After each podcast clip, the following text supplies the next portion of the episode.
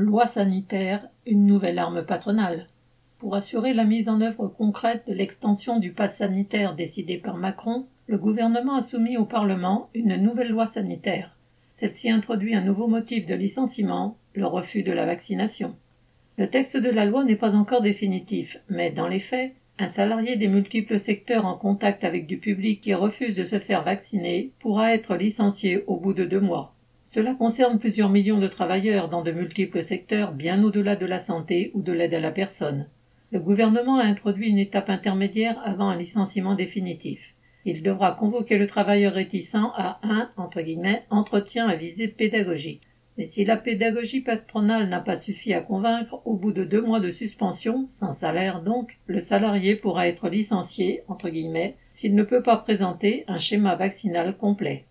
Sous couvert de lutte contre la pandémie, la loi donne une nouvelle arme au patronat pour contrôler la vie des travailleurs et les soumettre à son diktat. Car au-delà des intentions et du texte précis de cette nouvelle loi, la réalité des rapports de force dans de nombreuses entreprises fait que bien des patrons l'utiliseront pour se débarrasser de travailleurs pas assez soumis à leur goût.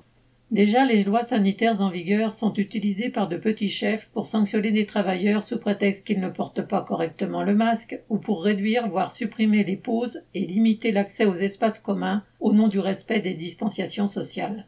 Elles aident les patrons à entretenir un climat de soumission. Depuis plus d'un an, pour disperser des rassemblements ou des piquets de grévistes, la police et la gendarmerie ont multiplié les amendes pour, entre guillemets, non-respect des distanciations sanitaires.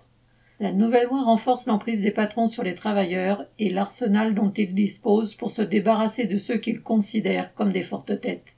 Ceux qui refuseront de se soumettre à la vaccination, par conviction, par crainte, ou tout simplement parce qu'ils ne veulent pas obéir au doigt et à l'œil, risqueront leur poste. La grande majorité des travailleurs, parce qu'ils ne peuvent se permettre de perdre leur emploi, obtempéreront, mais avec le sentiment de subir une nouvelle contrainte.